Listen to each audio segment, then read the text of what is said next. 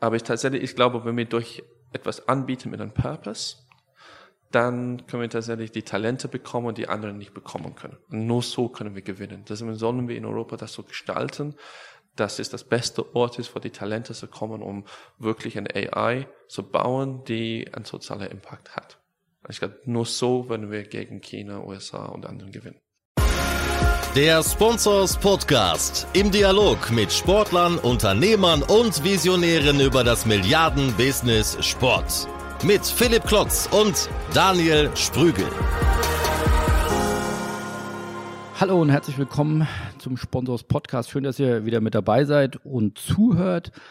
Ich bin im schönen sonnigen Nürnberg und darf mich mit Khalik Assis, Geschäftsführer von Semanto, unterhalten über künstliche Intelligenz. Also ein Thema, mit dem wir uns im Podcast bisher noch nicht beschäftigt haben. Ich bin brennend interessiert, da mehr zu erfahren und freue mich mit Khalik äh, dort einen, einen führenden Vertreter von künstlicher Intelligenz und auch künstlicher Intelligenz im Sport gefunden zu haben und freue mich mit dir zu sprechen. Khalik, erklär doch mal bitte kurz, was kann künstliche Intelligenz im Sport eigentlich bewirken oder wer oder was ist Simanto? Ich glaube, Simanto noch nicht so ein Begriff, aber eine Company, die international agiert, die mittlerweile über 80 Mitarbeiter hat, viele äh, Programmierer da am Zahn der Zeit unterwegs ist, können sehr stolz sein, glaube ich, äh, so ein Unternehmen in Deutschland beheimaten zu können, weil man hört ja immer, äh, alle großen führenden äh, Unternehmen in dem Bereich sind in, in China oder in den USA. Nein, sind nicht nur da, sondern auch in Nürnberg.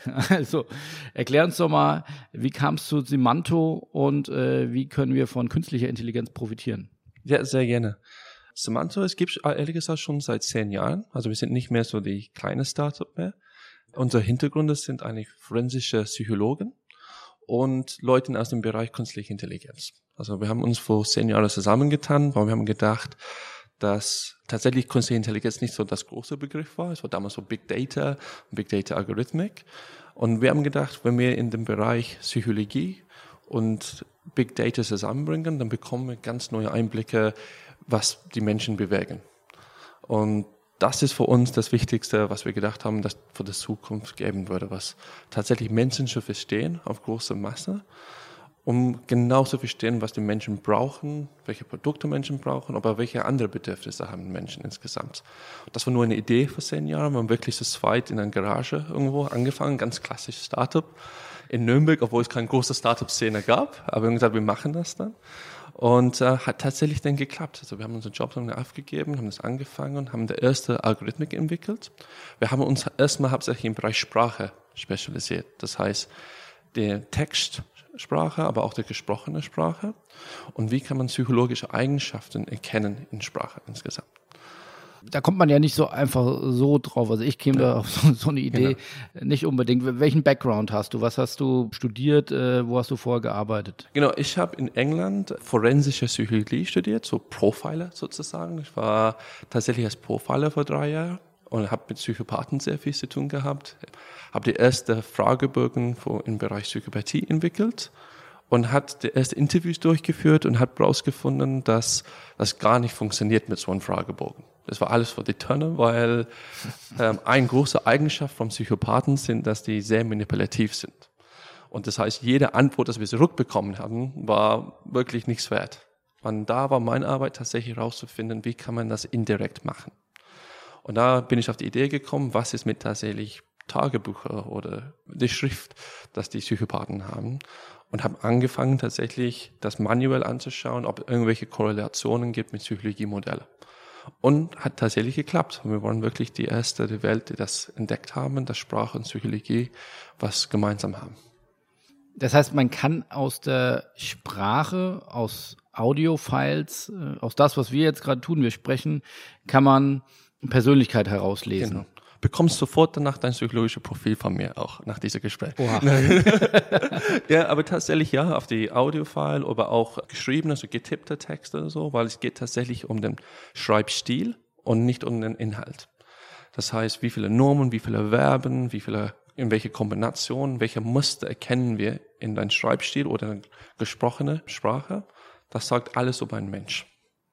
Wie, wie tief kann man reingehen? Wie tief beschreibt das einen Menschen? Kann ich da auch manipulieren bei solchen Tests? es ist extrem schwierig, weil jeder hat so einen Kern weg, wie man schreibt. Auch wenn man kurze Texte schreibt, zum Beispiel beim WhatsApp oder auf Twitter, oder was länger schreibt, in so einem Forumblog oder tatsächlich ein Tagebuch oder einen Brief, hat man immer trotzdem seinen Kern, wie man schreibt. Und das ist extrem schwierig, das zu fälschen, außer man macht das komplett bewusst. Äh, dann klar, dann hat man immer was da, dass man an Fälschung hat. Aber da ist tatsächlich extrem interessant, dass jeder dieses Kern hat. Und wie viele unterschiedliche Menschentypen oder Persönlichkeitstypen clustert ihr? Das ist komplett unterschiedlich. Ihr könnte Tausende oder Millionen tatsächlich geben, weil wir immer auf die Eigenschaften gehen. Wir geben jeder Text unterschiedliche Eigenschaften, zum Beispiel rational, emotional, faktgetriebene Menschen, informationgetriebene Menschen, bauchgetriebene Menschen, sowas in der Richtung. Es gibt unterschiedliche Eigenschaften und das wird dann geclustert. Das heißt, für jede Brand oder jeder Club oder jeder Bereich kann man komplett neue äh, Typen bekommen. Das heißt, man könnte ja sagen, es ist ja ein großer Trend in der digitalen Welt, dass Audio extrem großer ähm, Hype gerade ist, ähm, von Siri über Alexa ähm, bis andere Audioangebote. Man weiß ja, dass die Unternehmen aus dem Silicon Valley ähm, ja da extrem viel Daten auch horten. Also wird das auch genutzt, um dann nicht nur Services zu bieten im Sinne von Alexa, wir helfen dir hier neue Services anzubieten, sondern auch um die Konsumenten besser zu verstehen? Das wird tatsächlich genutzt dann und es wird immer mehr gemacht, dass man tatsächlich die Daten dann bekommt und das äh, tatsächlich dann versteht, erstmal welcher Typ vor mir steht und dann genau auf die Person dann wieder Süße gehen in, in den Stil, wie tatsächlich der Mensch auch passt. Und das heißt, dass sehr viele Frustrationen es momentan in Sachen wie Siri oder Alexa gibt, wo man tatsächlich mit denen redet und dann versteht man es nicht und dann kommt es mit einer Antwort, die gar nicht das Mensch verstanden hat. Man, man kann extrem sauer sein und dann kommt es zurück mit Hi, great oder sowas in der Richtung. Das wollen wir auch verhindern. Das gibt tatsächlich neue Sachen, wo wir dann arbeiten, dass in diese Sprachsysteme reinkommen, dass Mensch versteht, in welcher in Fassung gerade ist. Ist, ist er sauer, ist er glücklich, ist er ironisch und in welchem Bereich ist es, um genau richtig wieder so antworten zu können. Und das wird sehr viele Frustrationen wegkriegen von momentan, weil das erste Welle von dieser Sprachassistenten haben nicht wirklich funktioniert. Und ich glaube, das nächste Welle wird tatsächlich auf diese Personalisierung. Dann. Wann kommt diese neue Welle? Ähm, ist jetzt gerade in der Arbeit. Ich glaube, relativ viele Firmen, aber wir sind auch einer von denen, die wirklich diese Systeme in, innerhalb Siri und Amazon einbauen die dann, ich glaube, in den nächsten 18 Monaten sehen wir die ersten wirklich smart Assistenten. Wo findest du jetzt oder habt ihr jetzt Anwendungsfälle für den Sport gefunden? Also er hat alles angefangen mit tatsächlich so Fan-Engagement. Tatsächlich, wie kann die Vereine die Fans besser verstehen?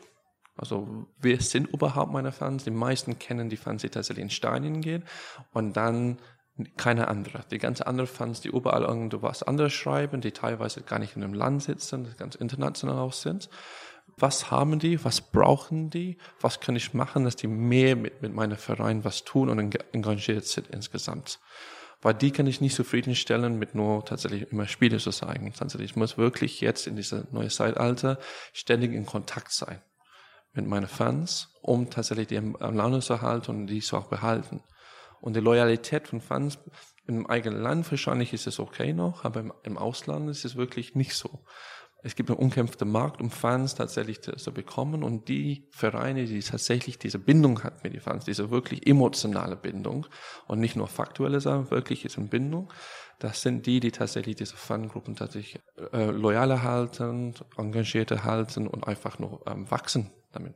Wer sind eure Auftraggeber? Sind das hauptsächlich Brands oder sind es eher dann die Clubs? Das sind tatsächlich beide. Wir haben angefangen mit Brands, tatsächlich, wo man so große Brands, die tatsächlich im Bereich Sport reingehen wollten oder auch E-Sport. Das ist auch ein neuer, nicht wirklich neu, aber wirklich, dass sehr viele auch traditionelle Brands wollen im Bereich E-Sport gehen, wissen aber gar nicht, was das bedeutet, weil die gar keinen Messwerte da haben, was das tatsächlich ist. Und ähm, da war unsere Aufgabe, Vereine tatsächlich anzuschauen, zu sagen, okay, nicht nur wie viele Fans hat ihr ein Verein, wie viele anschauen, aber tatsächlich, wie engagiert sind die Fans, weil das sind die wichtige auch noch für die Brands, für den Sponsorship. Und da hat tatsächlich dann die Vereine dann gesagt, okay, wenn Brands tatsächlich anschauen, wie engagiert unsere Fans sind, dann müssen wir tatsächlich was tun, dass unsere Fans engagiert sind. Aber wie können wir das auch messen? Und dann sind die auf uns zugekommen, um zu sagen, okay, wo stehen wir momentan? Wie können wir bessere, engagierte Fans auch noch bekommen?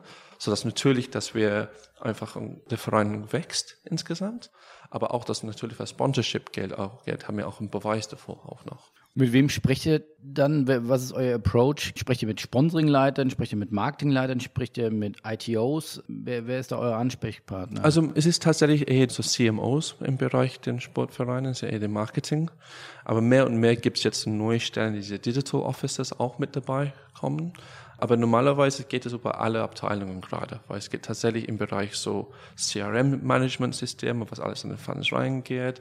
Es geht tatsächlich um Marketing, es geht um Sponsorship und da Vereine eigentlich kein Riesenunternehmen sind, sind sehr oft auch die Geschäftsführer auch dabei. Und wie sieht euer Businessmodell aus? Also rechnet ihr dann in Tagessätzen ab oder was für eine Rechnung würde ich dann von euch ähm, bekommen? Gar nicht. Also manchmal gibt es so eine Art Setup, wo wir wirklich mit dem Verein reden oder dem Brand auch noch reden und sagen, okay, so wollen wir das aufstellen. Aber danach gibt es tatsächlich einfach nur ein Subscription, so ein Lizenzmodell, wo die Software nutzen, um das zu tun. Wir wollen ein bisschen hands-off denn da tatsächlich sein. Und die Vereine arbeiten tatsächlich mit den Daten selber eigenständig und das fließt in andere Datensätze, die sie auch noch haben.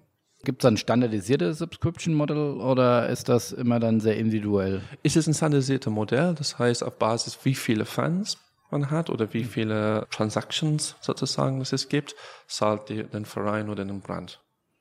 Kannst du mal ungefähr sagen, was ein Verein ungefähr dann im Jahr zahlen muss? Im Jahr zahlt man so um die zwischen 100 und 300.000 im Jahr. Mit wie vielen Clubs arbeitet ihr da schon zusammen? Kann, kannst du das sagen? Um die 25 Vereine. Weltweit? Genau, weltweit. Und die, mit wie vielen deutschen Clubs? Sieben momentan. Kannst du da Namen nennen oder ist das äh, geheim? Doch, also Vereine, mit denen wir gearbeitet haben, sind so Schalke oder Köln, Hamburg, HSV, St. Pauli haben auch gearbeitet. Also relativ viele. Dem deutschen Sportbusiness wird ja manchmal, äh, sagen wir, das Klischee unterstellt, dass sie in vielen Bereichen doch sehr konservativ sind oder viele Clubs oder Vereine sind aus guten Gründen äh, konservativ, weil sie jetzt nicht aus dem Mindset, sagen wir mal, des Silicon Valleys kommen, sondern eher aus, dem, aus eines traditionellen ehrenamtlichen Vereins. Wie ist dieser Clash of Cultures? Wie nimmst du den wahr? Ist das ein Problem für eure Produkte auch? Es war tatsächlich ein Problem. Ich glaube, vor fünf Jahren war es äh, ein größeres Problem. Wir hatten viel mehr Erfolg im Ausland als in Deutschland, aber wir haben es gesehen in den letzten Jahren, dass tatsächlich viele Clubs haben Leuten eingestellt oder ausgebildet in dem digitalen Bereich.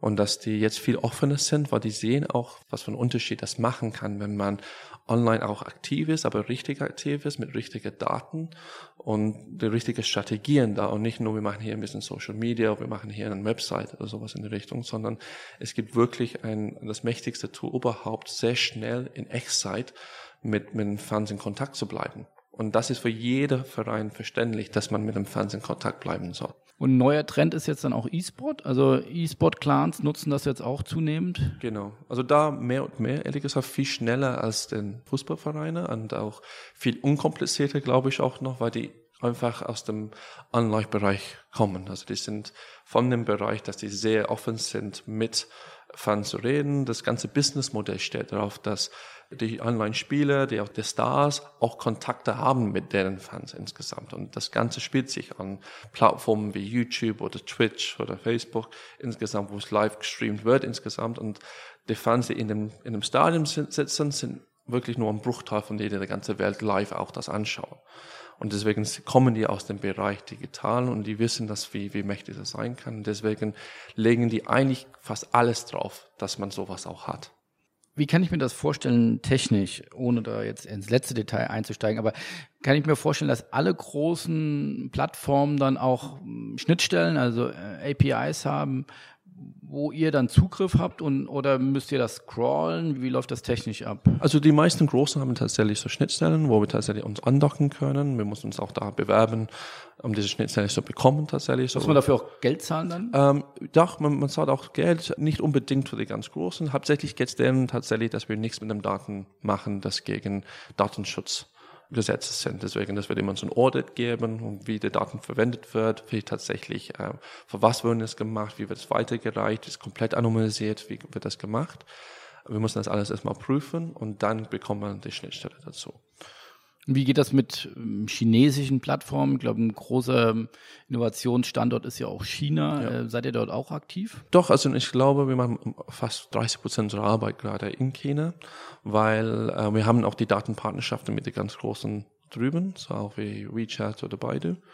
Und, ähm, auch die Unternehmen sind offen für solche Schnittstellen? Die sind offen für solche Schnittstellen auch noch. Es gibt so tatsächlich, wo man Daten auch bekommen darf von denen, besonders wenn es in, in einer gewissen Weise gemacht wird, auch da. China ist ein Riesenmarkt für unsere Brands und unsere äh, Fußballvereine und auch Sportvereine insgesamt. Da ist eine Masse von Menschen, die wirklich extrem auch ähm, für Sport offen sind. Und wenn die für einen Verein sich entscheiden, dann ist es komplett mit allem. Also vom Trikots bis zum Schuhe bis zum Dings und dann sind komplett auf diese Verein fixiert. Wie kommt man auf die Idee, wenn man in London dann sitzt, äh, als erster äh, auf die Idee kommt, dass man Menschen so interpretieren, lesen kann und gründet dann eine Firma und geht dann nach Nürnberg? Wie, wie kannst du mir den Weg erklären? Der war sogar ein Zwischenschritt zwischen Profiling und Firmengründen. Ich wurde dann von der GfK in Nürnberg, so ein Marktforschungsding, geheadhuntet und ich bin nach Nürnberg gekommen wollte eigentlich nur für sechs Monate da bleiben, aber dann bin ich dann geblieben. Also, und nach drei Jahren haben wir entschieden, okay, tatsächlich dann Semantos zu gründen, weil wir haben damals auch so ein bisschen Consumer Profiling gemacht, so Consumer Insights. Und habe gemerkt, dass wie das alte modische Sachen wie beim Fragebogen oder Interviews auch da auch nicht funktioniert. Und was ich damals gelernt habe, wahrscheinlich kann man das viel besser in dem Bereich Insights anwenden. Und da habe ich mir einen Co-Founder, der in Erlangen an der Universität für ähm, Molekularbiologie studiert hat und hat da promoviert im Bereich Big Data Algorithmik, um neue Medikamente herauszufinden. Und eure Vision ist, das kann man ja auch hier lesen, uh, to provide the deepest understanding of people. Also das ist immer noch euer Ziel, ja. angefangen beim Profiling, ich möchte die Menschen verstehen. Genau. Und mit den großen Ressourcen, die er jetzt auch äh, IT bietet, geht das eben auch on big scale genau. sozusagen genau. über über die ganze Welt mit mit weltweiten Daten und dafür ist ja das haben wir ja auch bei Cambridge Analytica ein Stück weit gelernt. Ja. Social Media ist ja wahrscheinlich dann ein Eldorado für Firmen wie euch. Genau, es ist tatsächlich so. Und ähm, Cambridge Analytica ist echt ein guter Punkt insgesamt da, weil das ist so ein guter Beispiel, wie man das nicht machen soll. Okay. Ich glaube, das ist tatsächlich so, wenn man Daten auch nicht wirklich so behandelt, wie es sein sollte, dass man diese ganze Datenschutzbereiche nicht tatsächlich, also die Datenschutzgesetze auch verletzen kann und auch Daten zusammenbringen und klauen kann, dass man tatsächlich ein Profil bauen kann, der wirklich niemand will. Das wirklich zu weit geht und keine Firma ehrlich gesagt braucht. Also wir sind immer davon ausgegangen, dass wir nie Namen oder E-Mail-Adressen oder sowas brauchen, weil das Mensch eher ein Muster sind und wir können Muster zusammenbringen deswegen brauchen wir gar nicht so wissen, wer das Person ist, wer den Fanname ist, wer das Mensch auf der Straße ist oder wer mit dem ich rede, weil wir denken immer an Muster, aber wir müssen das nicht so personalisiert, dass das auf den Name bringen kann oder auf die Adresse. Und das war immer unser Mantra von vorne an, dass wir nie sowas gespeichert haben oder nie gebraucht haben, weil das im Endeffekt ehrlich gesagt auch nichts bringt um auf Menschen zu gehen, das heißt beim verletzten nur Datenschutz und man, man bringt immer die Sache personalisieren, dass kein ist das zu nah das Mensch geht, sondern wir denken immer an Muster und das Profile und sowas, wir erkennen das, dass Menschen ehrlich gesagt einfach nur Muster sind. Und wenn man diese Muster erkennen kann, dann kann man relativ gut auch Entscheidungswege erkennen. Und auf das setzen wir tatsächlich. Und das muss nicht auf persönlicher Ebene sein, es kann auf echt der Makro-große Ebene sein. Und das heißt, wir müssen nicht so tief gehen. Und ist das Datenschutzgesetz für Europa, DSGVO, wo ja viele Unternehmen und, und auch kleine Anbieter erstmal wirklich gekämpft haben mit und großen Schmerz hatten, das auch dann zu implementieren. Ist das eher auf lange Frist nach deiner Sicht ein Vorteil für Europa, weil es die ganze Welt in die Richtung bewegen wird? Oder ist das ein Nachteil, wo man sagt, ihr könnt nicht mit so vielen Daten hantieren? Also hat hier hat Europa wirklich einen strategischen Nachteil?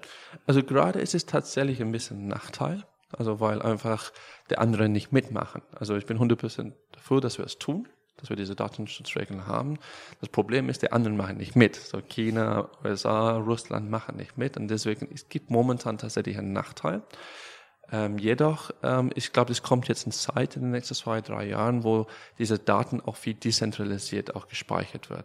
was, ist, was heißt das? Also es wird sehr viel auf das Blockchain kommen. Das heißt, es wird so Data Exchange Plattformen geben. Es gibt jetzt schon die ersten. Es gibt eine, die heißt Crossbar. Es gibt eine, die heißt Ocean Protocol, wo man jeder entscheiden darf, was mit den Daten passiert. Das heißt, Google, Facebook nicht den Daten gehört, sondern jedes Mensch den Daten tatsächlich behält über Encryption insgesamt. Und man entscheidet, wer darf mit meinen Daten was machen und davor würde ich auch noch vergütet bekommen. Direkt. Und es kommt die erste Plattform. Wir sind große Befürworter für das auch noch. Wir wollen, dass in die, dass das in Richtung geht. Dass alles auf dezentralisierte Daten kommt, dass jeder den Daten selber beherrscht. Aber da kann doch Facebook und Google, Amazon kann doch daran kein Interesse haben, oder? Ähm, momentan nicht tatsächlich, aber es gibt ein, ein Movement, der das jetzt kommt und mehr und mehr Leute glauben jetzt daran, weil es wird irgendwo so sein, dass man, wenn es Alternative gibt, dass man nicht die Daten da oben speichern muss, dass jeder Zugriff hat, dann würden sehr viele auch dafür aufmerksam kommen, dass man die Daten anders und auch selber die Daten monetisieren kann und nicht nur das große Firmen meine Daten nehmen kann und davor Geld machen kann. Und ich glaube, wenn in die Richtung geht, wir sehen die ersten Anfänge jetzt schon, und die ersten Firmen werden jetzt groß damit. Und ich glaube, das ist eine neue Welle, dass ich hoffe, das passiert. Und wenn das passiert, dann war Deutschland, hat Deutschland alles richtig gemacht oder auch Europa hat alles richtig gemacht, weil dann waren wir die Ersten, die, die mit das Weitblick. Gesetz, genau, mit Weitblick. Ob das wirklich so vorgesehen wurde oder nicht, aber vielleicht haben wir tatsächlich da einen Vorteil, dass im Endeffekt waren wir die Ersten und bekommen davor auch noch die Talente. Wir, wir sehen es ehrlich gesagt auch die Ersten bei uns, die aus USA oder sowas auch bekommen nach Deutschland, weil in Deutschland bessere Gesetze gibt, was, was Datenschutz auch gibt. Da geht es nicht um, wer zahlt das höchste Gehalt, sondern. Geht, nee, also wirklich, ich glaube, viele Leute würden bei uns auch mehr viel, die Fünffache verdienen, wenn die bei Google oder Facebook arbeiten. Fünffache? Bestimmt. Und ähm, die zahlen Unsummen vom Geld momentan, um die Talente zu bekommen. Aber es ist nicht Geld, das die treiben momentan, sondern die müssen genug Geld haben das ist so ein, so ein Hygiene-Faktor, die müssen das haben. Aber die wollen tatsächlich etwas tun, die ein bisschen ein Purpose hat und nicht wirklich einfach alles einfach macht, nur weil es ein Job ist. Und das ist viel wichtiger für die, für die Menschen, die jetzt momentan kommen, die junge Generation, die Millennials, aber dieses Gen Z zum Beispiel, die, wir merken das auch stark bei uns, dass es nicht nur reicht, einfach sagen, hier ist ein Job und es ist Aufgabe, sondern was machen wir damit? Tun wir was Richtiges damit? Und ähm, Geld ist nicht das große Faktoren mit. Wie, wie schätzt du denn ein? In Amerika kommt ja langsam wieder auch ein bisschen Wahlkampfstimmung auf, also ein bisschen schon das Vorgeplänkel und die Demokraten ähm, und auch viele Kritiker der GAFA-Unternehmen, also Google, Amazon, Facebook und Apple, ja, diskutieren ja, dass diese Unternehmen so groß sind, äh, dass sie zerschlagen werden sollten. Ist denn diese neue Bewegung, die du beschreibst, glaubst du, dass der Markt sich da auch wieder selbst reguliert, dass diese neue Bewegung dann auch diese, diese Welle dann auch über die großen Unternehmen shoppt, also dass wir nicht jetzt sagen wir jetzt Jahrtausende äh, Google, Amazon und, und Apple äh, und Facebook ausgeliefert sind, sondern dass da jetzt auch wieder was Neues wächst? Ich glaube das 100 Prozent. Ich glaube, dass tatsächlich man kann in Jahren noch sagen, man muss diese schlagen weil das wird nie funktionieren, hat nie funktioniert sowas. Man muss tatsächlich schauen, dass die Menschen tatsächlich selber das regeln. Ich glaube aber auch, dass die großen Firmen, auch zum Beispiel Apple hat das schon angefangen, dass die viel mehr darauf setzen, auf Datenschutz und Datensicherheit. Zum Beispiel, die haben jetzt schon auf Edge Computing ein bisschen gesetzt, dass man auf das iPhone selber jede KI-Berechnung drauf machen kann. Und das wird so sein, wenn, wenn die, dass die iPhones so mächtig sind, dass man nicht alles in der Cloud auch speichern muss, sondern jede Berechnung auf ein persönliches Handy machen kann. Das heißt, dann, die Daten werden nicht irgendwo anders in der Cloud gespeichert oder was Zentrales, sondern wirklich auf das Edge, auf das eigene ähm, Device selber und hat man selber die Hoheit über diese Daten. Und wenn sowas passiert und die Technologie kommt jetzt, dass man das machen kann, diese Edge Computing, das wird alles dann enden. Und die große Firmen, die auf sowas setzen, zum Beispiel Facebook kann momentan gar nicht darauf setzen, weil die gar kein Hardwarebauer sind oder gar kein Ding, die werden es dann schwierig haben in den nächsten paar Jahren. Wo Apple, glaube ich, relativ gut davon wegkommt. Weil also Facebook-Aktien verkaufen. Ich würde es tun, ja. Ich würde Apple kaufen. okay. Oder Nvidia oder sowas in die Richtung, die wirklich Chips bauen, wo dann künstliche Intelligenz auf das Chip tatsächlich in ein Device ähm, gem ähm, gemacht werden kann und diese Berechnungen, diese wirklich, die normalerweise sehr viel Computing Power braucht, wirklich auf das eigene Device passieren kann. Und das heißt, dass diese Datenschutz oder die, die Datensicherheit vor jeder Person gewährleistet wird. Ich hatte das ein bisschen anders geplant, aber wir reden ja über sehr globale Themen. Ich finde es hochinteressant. Ein anderes gesellschaftlich hochrelevantes Thema in Deutschland, künstliche Intelligenz. Viele haben davor Angst. Müssen wir davor Angst haben? Ich glaube, man, man sollte davor zumindest bewusst sein, dass es eine Macht hat. Das Problem, es ist passiert immer über die Jahrzehnte, dass eine neue Welle kommt von einer Revolution sozusagen. Und man sagt, was macht man jetzt? Viele Leute haben Angst, viele Leute sind dann sehr passiv und ein paar Leute dann sagen, okay, wir machen was draußen. Und die paar Leute haben tatsächlich dann die Verantwortung, was Gutes zu tun oder was Schlechtes zu tun. Und ich glaube, es wird relativ viel momentan geredet, dass, dass künstliche Intelligenz für was Schlechtes eingesetzt werden kann. Und das stimmt. Und deswegen wir, die momentan an den Vorfront sind und sagen, okay, ähm, wir haben eine Macht, das zu entscheiden und, und die Zukunft tatsächlich zu gestalten. Und deswegen versuchen wir auch jetzt mit unseren neuen Initiativen tatsächlich im Bereich AI for Good zu entwickeln. Ein Standort für Deutschland. Wir haben das jetzt im Bereich Köln jetzt gemacht, wo wir ein paar Firmen jetzt zusammengebracht haben und auch in New York, dass wir sagen, okay, lass uns die Leute, die alles, was im Bereich was Gutes, im Bereich, das ist ein Social Impact für AI, für künstliche Intelligenz, die Leute zusammenzubringen, um was Gutes zu machen. Und ich glaube, wir müssen das jetzt tun. Es ist unsere Verantwortung, das jetzt zu tun.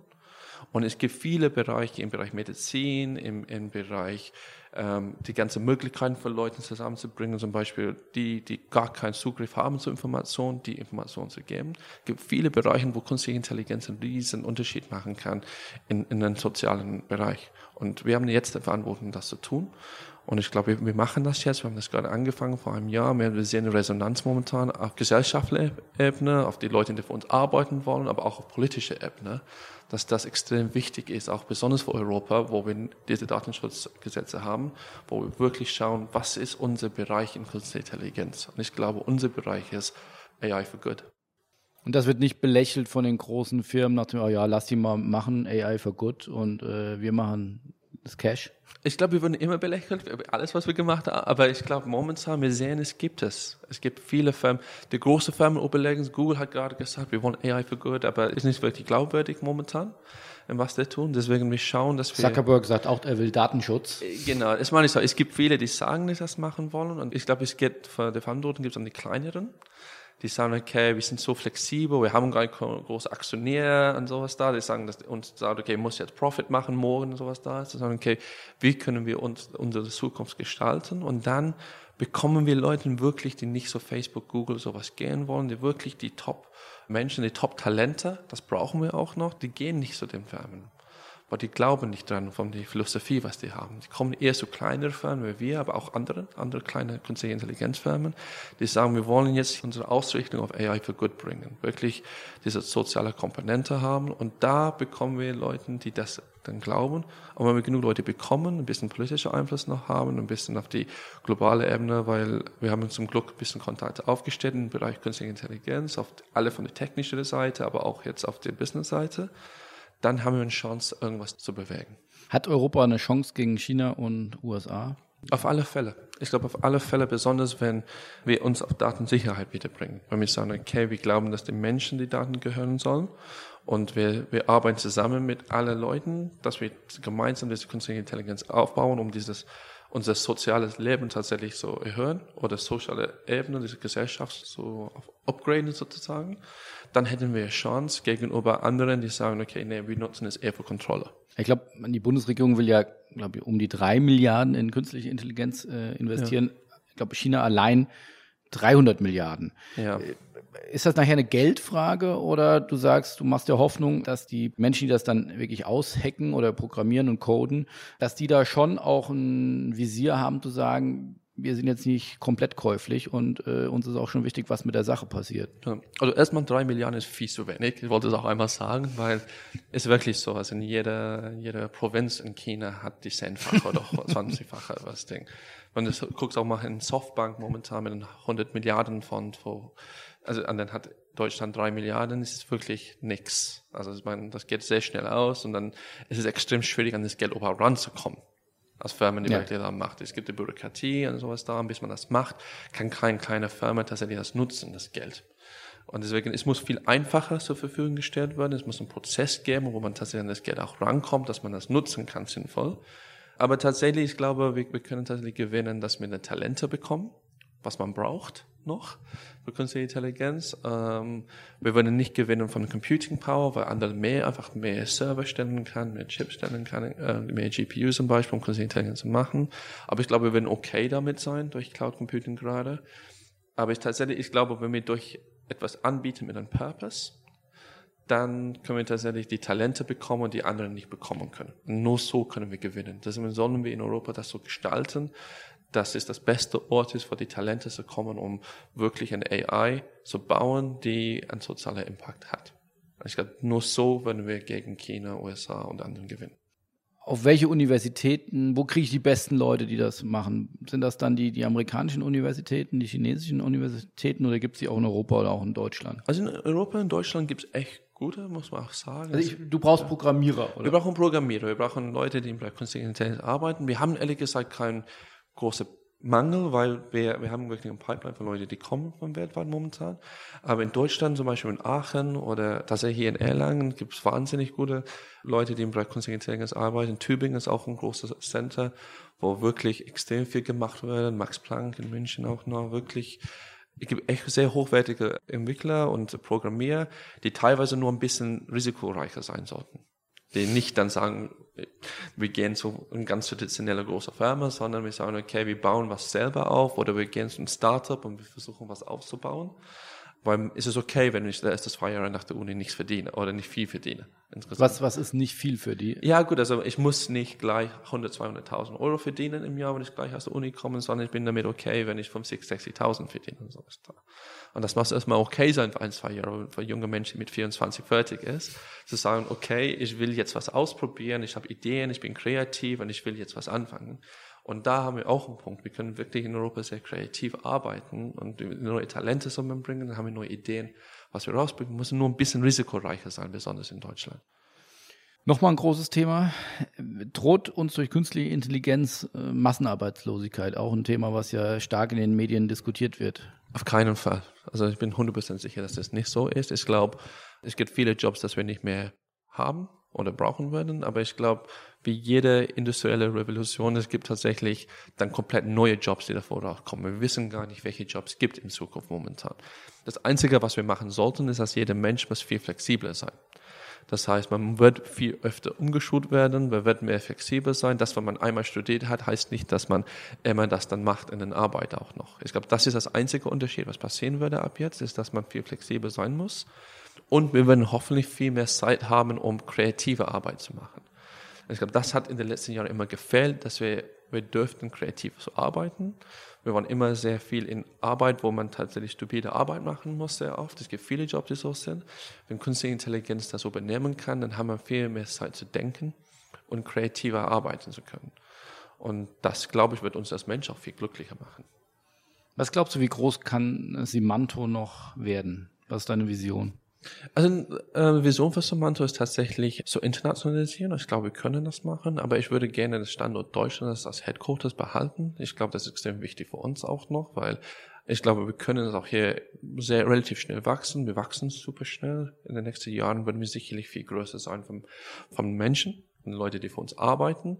Aber ich würde gerne haben, dass wir auch an Stelle sind, dass nicht nur für diese eine Produkt oder diesen Bereich sind, sondern unterschiedliche Firmen, die uns mit uns zusammenarbeiten, ein Cluster bauen, wo wir stehen, wo was tatsächlich Deutschland und KI bedeutet insgesamt.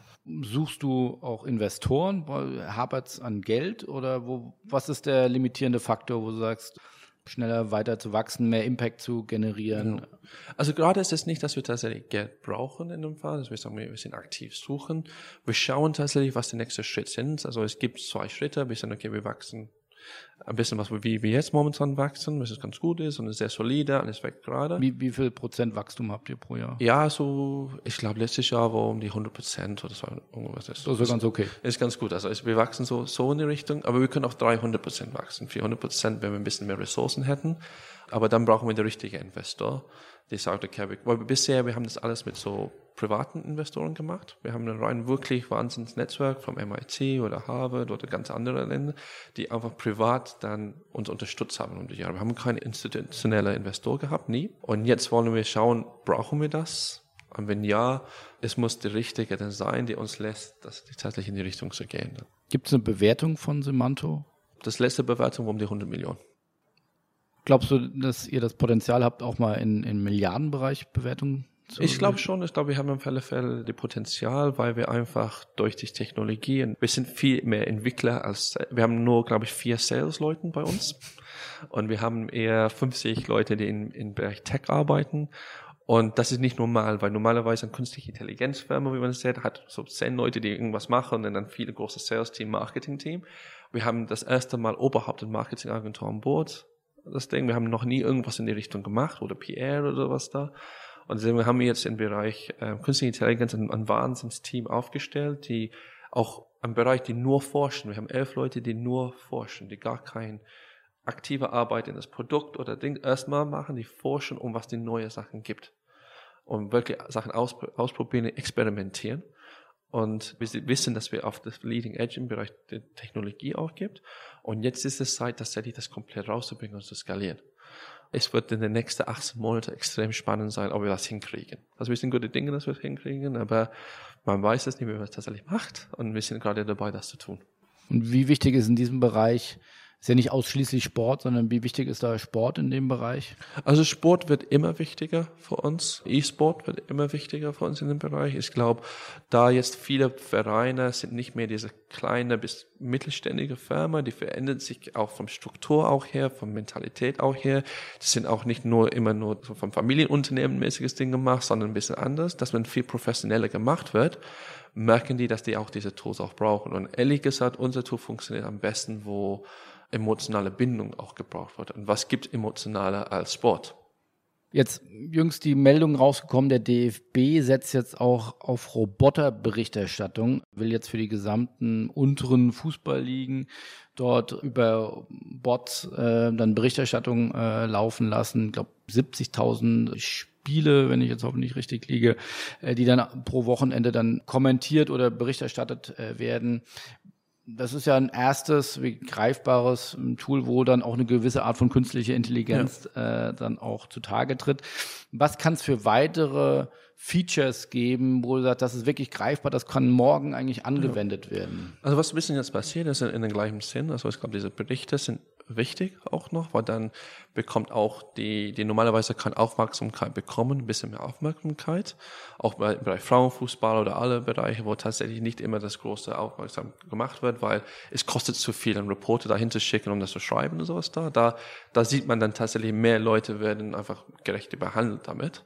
Und dann wird andere Sachen auch gibt. Es gibt im Bereich Computer Vision, wo man tatsächlich auch dann mit einem iPhone das Spiel auch filmen kann also es gibt eine Plattform, die heißt MyCujo, die jetzt gerade auch künstliche Intelligenz reinbringt, die dann schaut einfach beim Scouting auch noch, wer hat Potenzial auch noch durch, wie die sich bewegen, welche, die normalerweise niemand anschauen würde, dieses Spiel, die normalerweise nie dann zum Fußballer werden wird oder zum Basketballspieler, weil die einfach nie entdeckt wurde. Und das oder ein Spiel in Afrika oder in Australien oder egal wo die sind, man kann tatsächlich im Bereich Street Football einfach mit einem iPhone extrem gut das äh, filmen und dadurch auch noch die Berechnung auch machen, wer hat auch noch Potenzial weltweit, die normalerweise nie diese Chance bekommen würden, als Profisportler zu werden. Und diese Talente kann man tatsächlich viel, viel besser erkennen, automatisiert, auch mit dem Bericht auch noch, was die gemacht haben. Und da wird viel mehr in den nächsten ein, ein bis zwei Jahren passieren.